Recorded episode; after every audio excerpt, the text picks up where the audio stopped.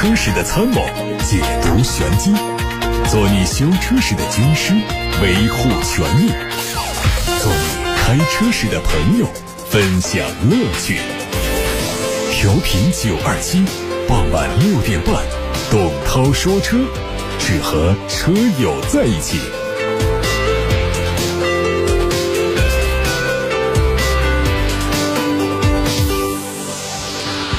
各位晚上好，欢迎来到六点半到七点半直播的董涛说车，我是董涛，欢迎大家把选车用车的问题发送到直播间八六八六六六六六正在开通，还有董涛说车的微信公众号以及董涛说车的微博都可以留言提问。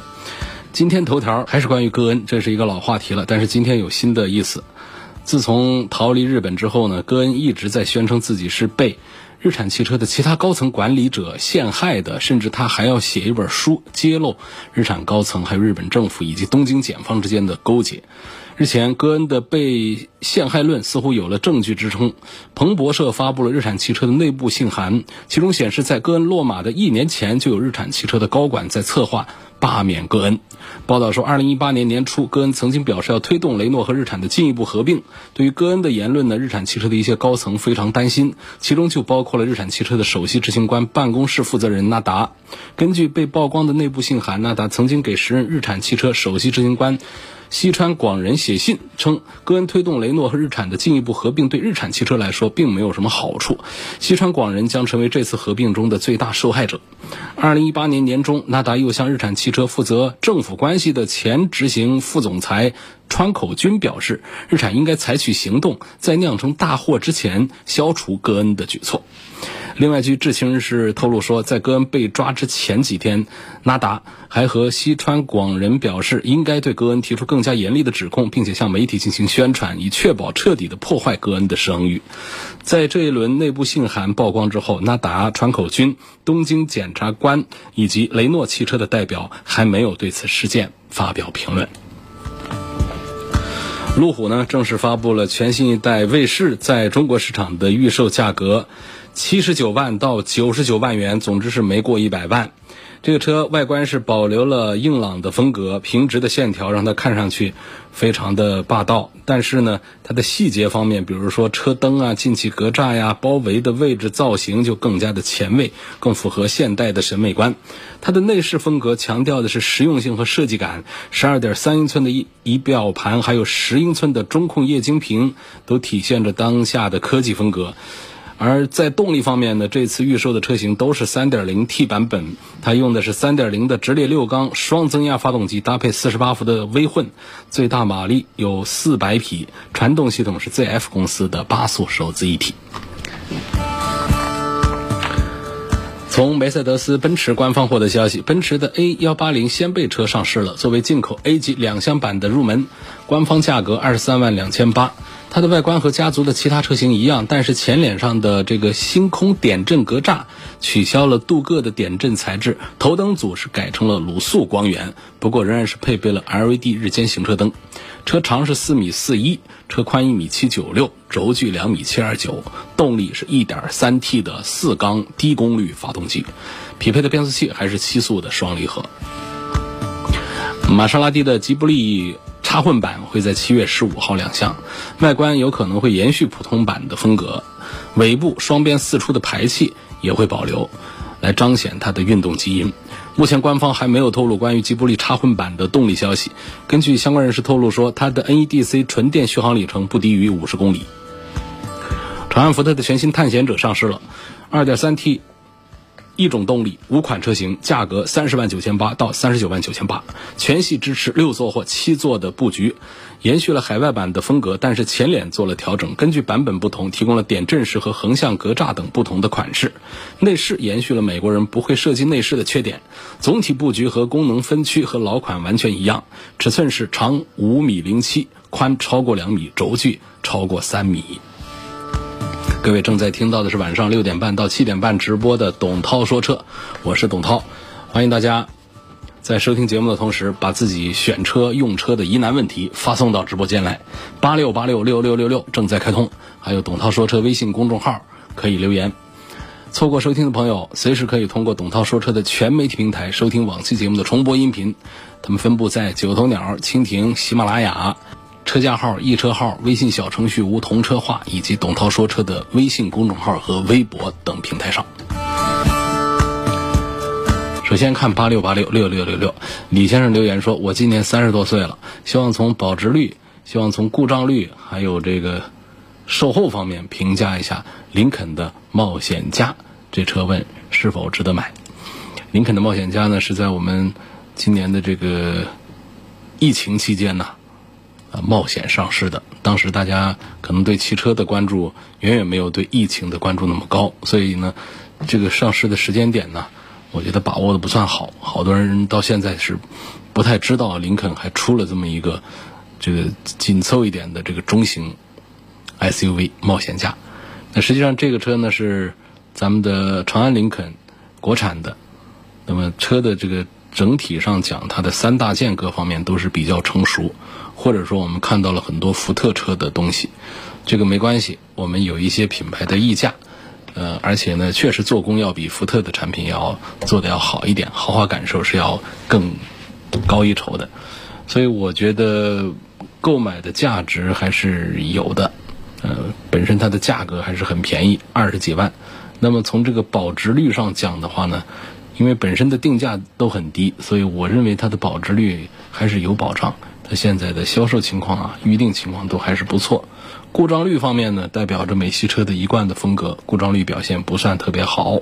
售后方面呢，作为豪华品牌，呃，我们是问服务的品质，我认为还是能够达到豪华车的水准。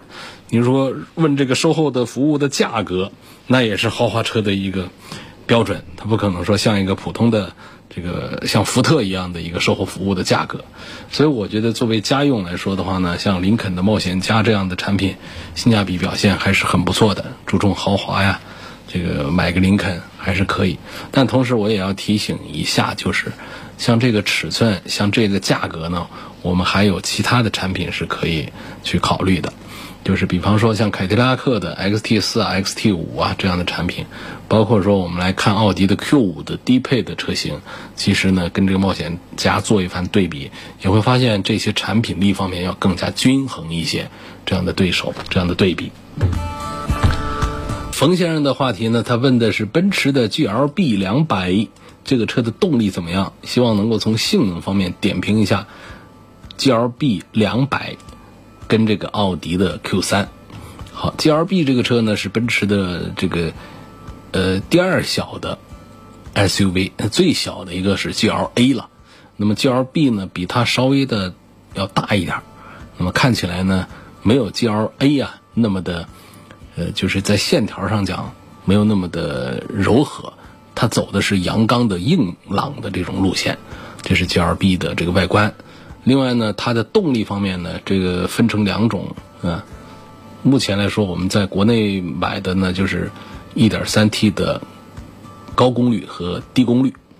1.3T 的低功率呢，动力呢确实还是稍弱一点，只有一百三十多匹马力。因为这个车本身还不小，有四米六几的车长了，所以我赞成呢，呃，还是呃买它的这个 1.3T 的高功率的。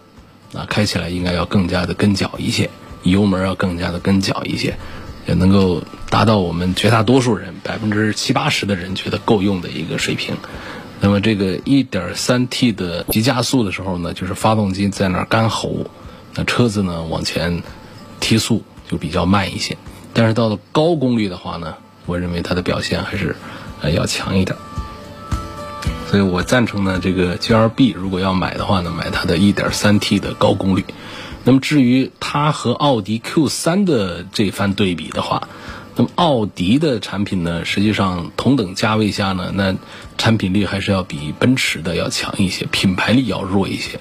所以包括价格上呢也便宜一点，所以它会打这么一个平手来说。在这个 Q 三上，你看是拿 Q 三的什么动力来跟它比？呃，这个 Q 三的这个 1.4T 呢，那跟它的这个 1.3T 的高功率比呢，是一个差不多的水平。但是如果说是 Q 三的 2.0T 的话，那肯定是把这个奔驰的 GLB 是可以比下去的。啊，比这个 GLB 的这个动力是要强一些的。所以这一组当中呢，呃，我恐怕还是赞成这个买这个奥迪 Q3 的高功率，或者说是奔驰 GLB 的高功率。我觉得这个选择要更加的比买这个低配的车型啊要更加的划算一些。但如果还有一点呢，就是我们到底是买奔驰的 GLB 还是买奥迪的 Q3？实际上我会推荐奔驰的 GLB 要多一点。那首先呢，在这一组对比当中呢，它的这个 Q3 呢价格优势并不明显，其实跟这个 GLB 差不多的价格了。第二点呢，就是 GLB 的车身呢要比 Q3 还要再大一些，啊，车长啊都长了十多公分，而且呢外形呢看起来更加个性化一些。我刚才讲了，它不是有那种呃阳刚的方正的那种气息嘛？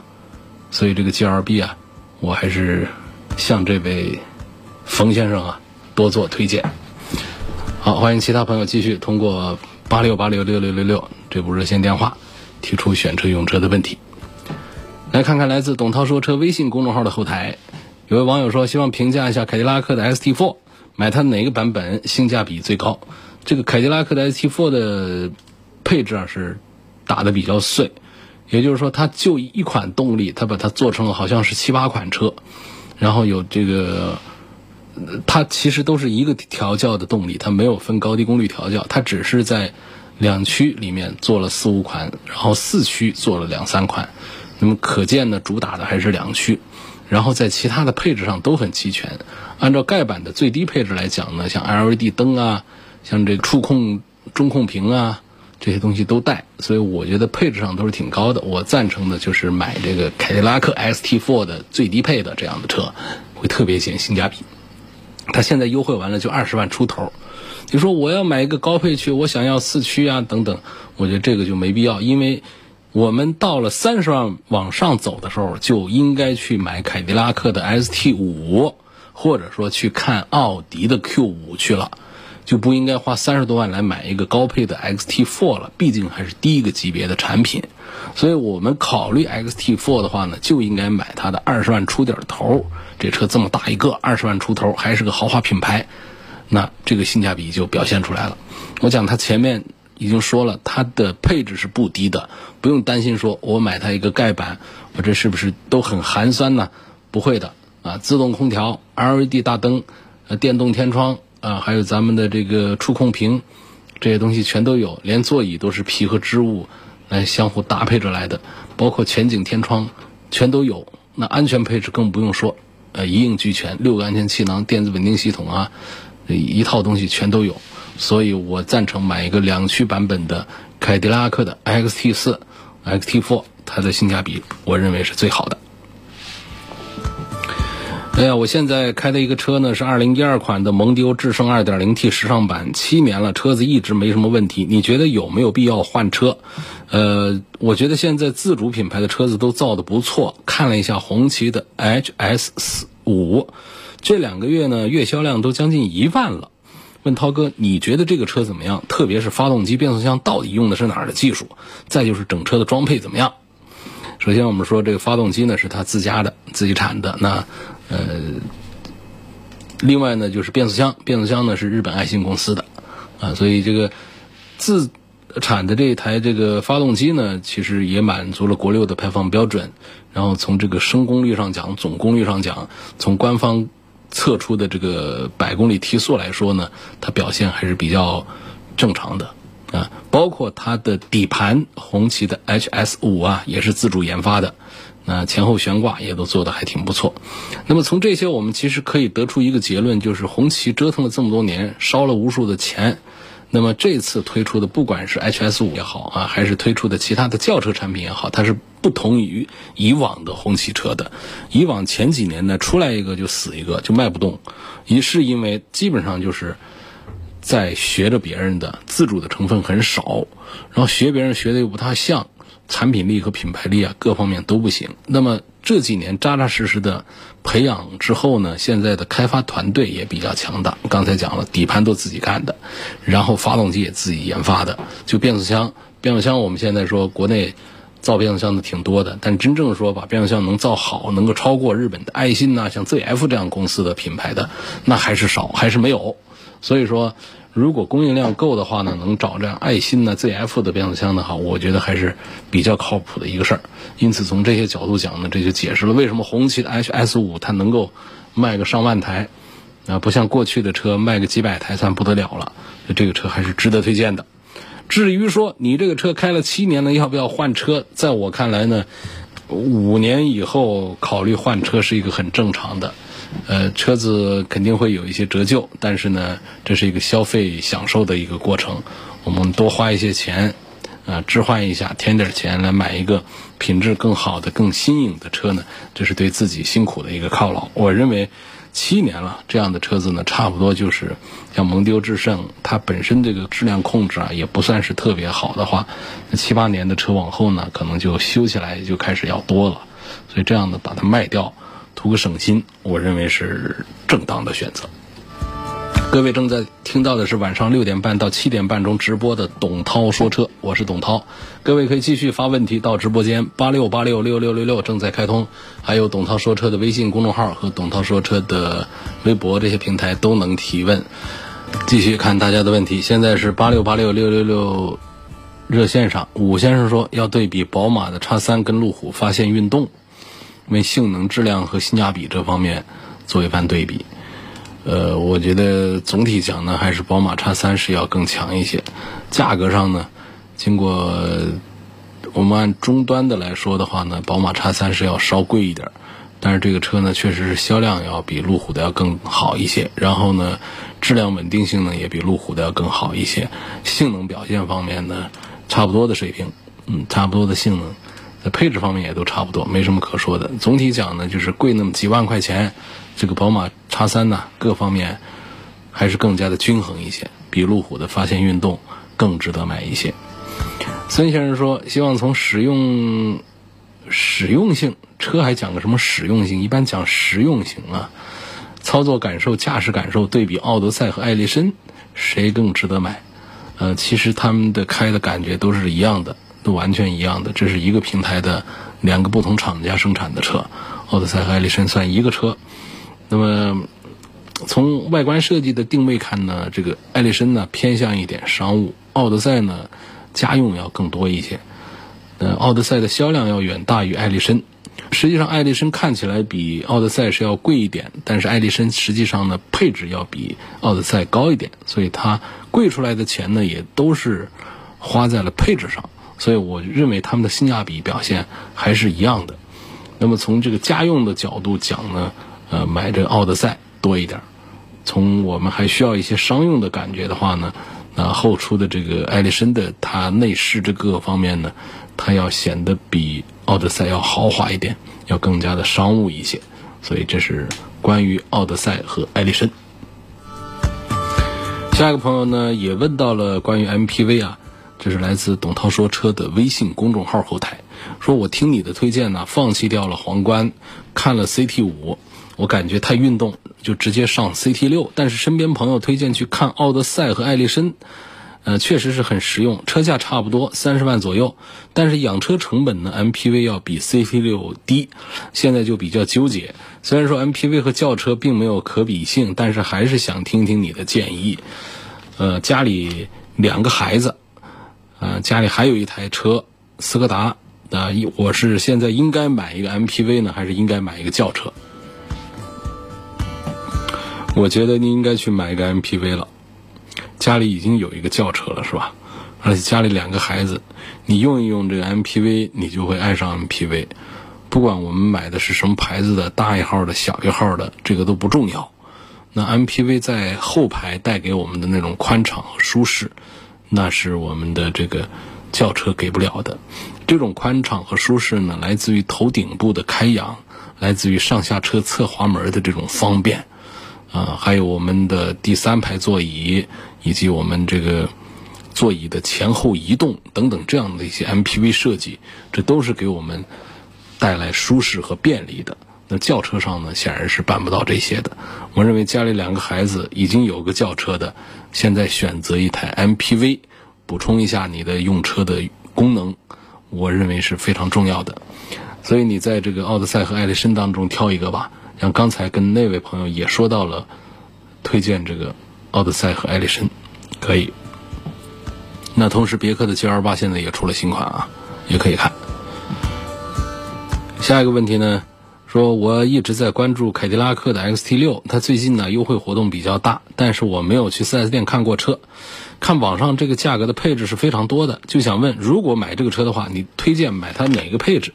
另外就是凯迪拉克 ST 六呢，我很犹豫它的中控仪表这一块儿啊，我比较喜欢像奔驰那种纵向拉的很长的这种屏，那不知道呃有没有类似的其他的车也是这样的屏的？那个叫什么呢？叫双横屏。那么奔驰家族呢，实际上在 S 上呢，下一代的 S 已经放弃这个双横屏了。那我们就不用太多的惦记这个双横屏了。实际上呢，像特斯拉那样的大竖屏要更加的实用一些。这种横屏啊，实际上它这个可用的这个面积啊是比较小的，它就是看起来比较豪华。因为那种大竖屏呢，首先我们的。方向盘后面的这个仪表这个部分呢，本身不管是横屏、竖屏，它都是有的。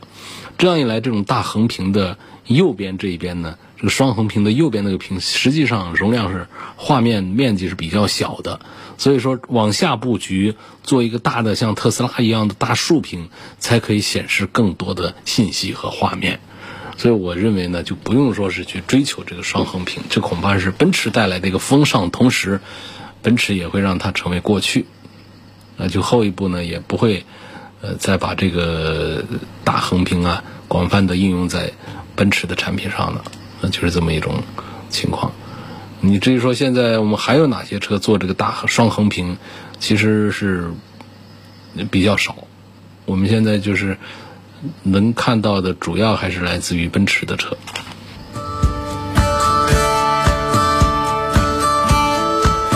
我们现在看到来自。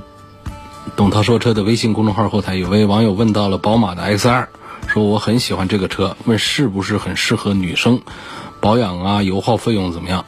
在豪华品牌里面买个宝马，基本上它的后期的费用算是最便宜的，那这个不用担心。至于说喜欢这种外形适不适合女生，这个肯定是很适合，呃小型的这个豪华品牌的 SUV，呃但是呢这个 X2 呢它跟这个 X1 呢。有很大的一个区别，就是在车内的空间方面呢，这个 X X 二要小一点。如果我们不是家庭用车的话，和一个女生来代步用车的话呢，X 二还是比 X 一更值得买一些。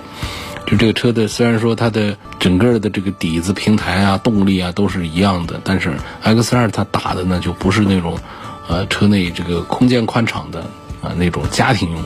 所以呢，我认为女生来考虑一个宝马的 X 二。还是很恰当的。那么跟它同级的竞品呢，包括了这个奔驰的 GLA 啊，还有奥迪的 Q3 这些产品当中呢，也都应该去看一看。讲这个豪华感受的话，还是 GLA 是要强一些。下一个问题问到林肯的冒险家怎么样？整体上还是很不错的，但是我建议对比一下凯迪拉克的 ST4，我觉得这个冒险家应该是卖不过凯迪拉克的 XT4 的，他们是一对呃竞争的对手。还有问凯迪拉克的 ST5 跟奥迪的 Q5，从各方面对比一下，综合得分谁比谁高？综合得分还是奥迪 Q5 要高一点。还有奇骏和荣放怎么选？感觉荣放的发动机噪音大一点，主要是用车省心，故障率低一点。我觉得关于这两款车的区别呢，建议到百度啊，到一些论坛里面去搜，你基本上都找不出带有什么倾向性的答案，都会告诉你说这两个车差不多的，然后说了一大段话，等于什么都没说，让你是越看越迷糊。事实上呢，真正用心测评这两款车的媒体几乎是没有，因为这两款车都没什么特点，大家都没有什么兴趣点去测评它们，也就没有什么过人之处可以谈啊，大家就。对这两款车都提不起一个关注的兴趣出来，比方像刚才我们说的 S T Four 这样的产品，一下子大家兴趣都勾起来了。倒不是说一定要豪华品牌大家就有兴趣啊，不是这样的。哪怕十几万的车，比方说来一个思域，大家的这种测评的兴趣也都会浓厚一些。所以就是在这个奇骏和荣放这样产品上呢，媒体们对他们的评价都非常少，因为兴趣不够浓。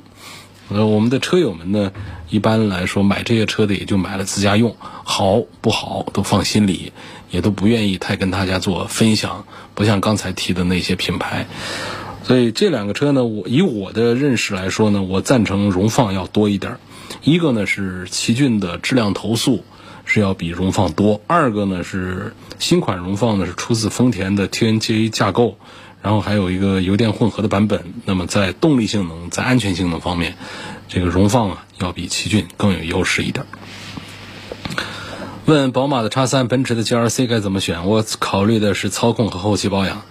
那么如果说你是从美观豪华品牌来讲的话，我肯定是推荐奔驰的 GLC 要好于宝马的叉三。但是要论你提的这个操控和后期保养来说的话，也包括了你没有提到的整车的品质和性能，那肯定宝马的叉三要比奔驰的 GLC 强一点。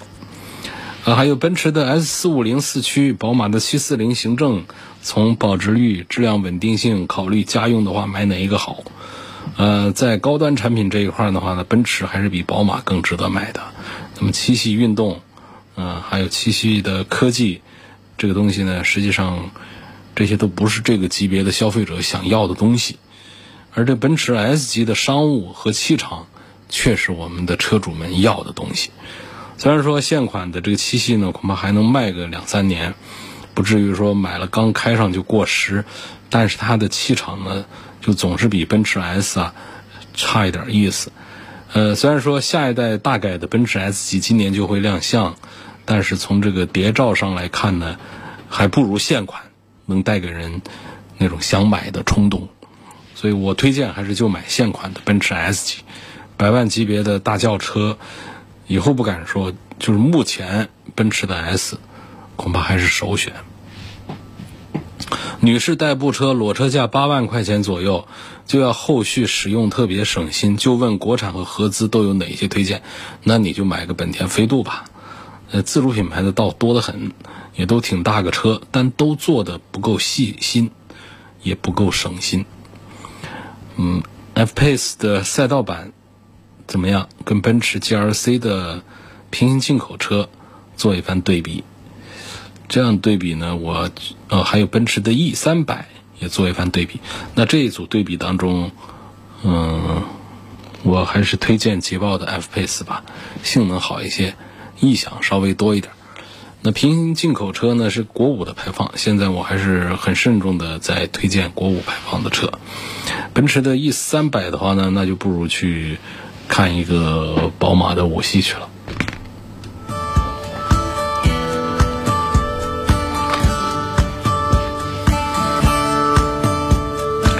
我的车是雅阁的 1.5T 精英版。二零一九年元月份，在武昌一家 4S 店提的车，目前开了两万九千多公里，按照手册正常保养，车况良好。现在接到召回通知，去年召回过一次，我这次有必要再去吗？那当然是有必要再去的呀。去年召回是解决的别的问题，今年召回是解决新的问题。那么既然通知召回，那首先是有两点我们要注意。那么你这车上是有涉及到安全的问题需要解决，因为只有涉及到安全问题才需要召回，不是安全问题它不叫召回。另外一点呢，就是这次召回它是免费的，是不要钱的。那我们注意这两点，就是当然是有必要，呃，回去把这故障排除一下，把隐患排除一下吧。不一定现在已经表现出故障来了，那肯定是有安全隐患，厂家才会做召回的。想问节目里说的这些车价是不是都是裸车价？当然是裸车价呀！我们不可能把每一部车都算出来购置税的价格、上牌的费用一起再报价。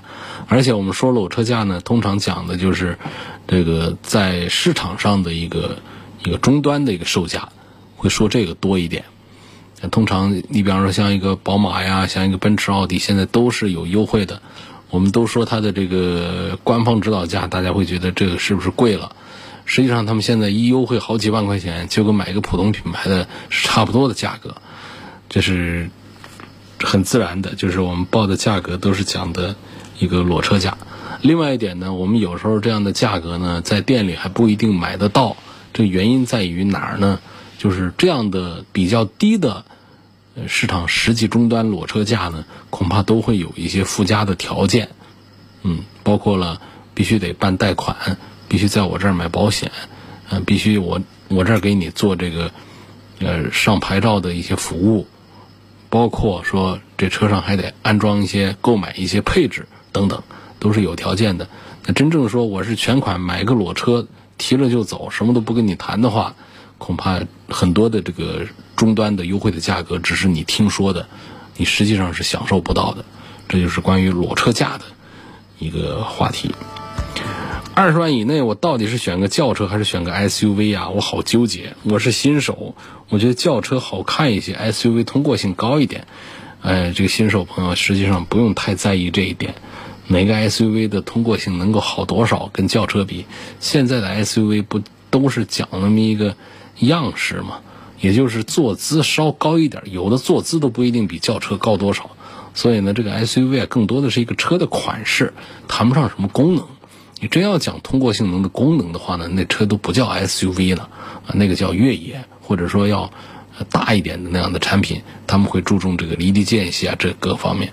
我们现在这个常见的十几、二十几万的这些城市 SUV，基本上都是在第一个级别的这个轿车的底盘的基础平台上加了一个大一点的罩子做的这么一个东西，就是一个款式的问题，所以就不用用这个轿车不如 SUV 通过性好，用这样的标准来衡量，说我我来选择买一个什么车。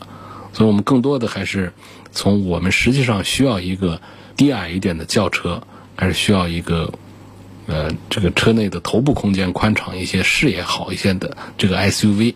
从这个角度，另外呢，就是我们市面上呢有一些产品 SUV 做得好，我们就去买它。啊，有一些是轿车做得好，我们去买它，不存在说我们现在一定是花着二十万不到的价格选一款 SUV 就一定是比选一款轿车要更得当的。现在我们全球来讲啊，SUV 消费成为一个很热的风潮，但是它再热，它现在也卖不过轿车，它的在全球范围的总销量仍然还是轿车为王。今天就到这儿，感谢大家收听和参与晚上六点半到七点半钟直播的董涛说车。大家在节目时间以外，可以通过董涛说车全媒体平台收听往期节目的重播音频，提出更多选车用车问题。董涛说车的全媒体平台分布在微信、微博、蜻蜓、喜马拉雅、九头鸟、车架号、一车号、百家号，还有董涛说车在。微信小程序里面有一个叫“梧桐车话”的平台上也有入驻，所以各位通过这些平台都能找到董涛说车的专栏。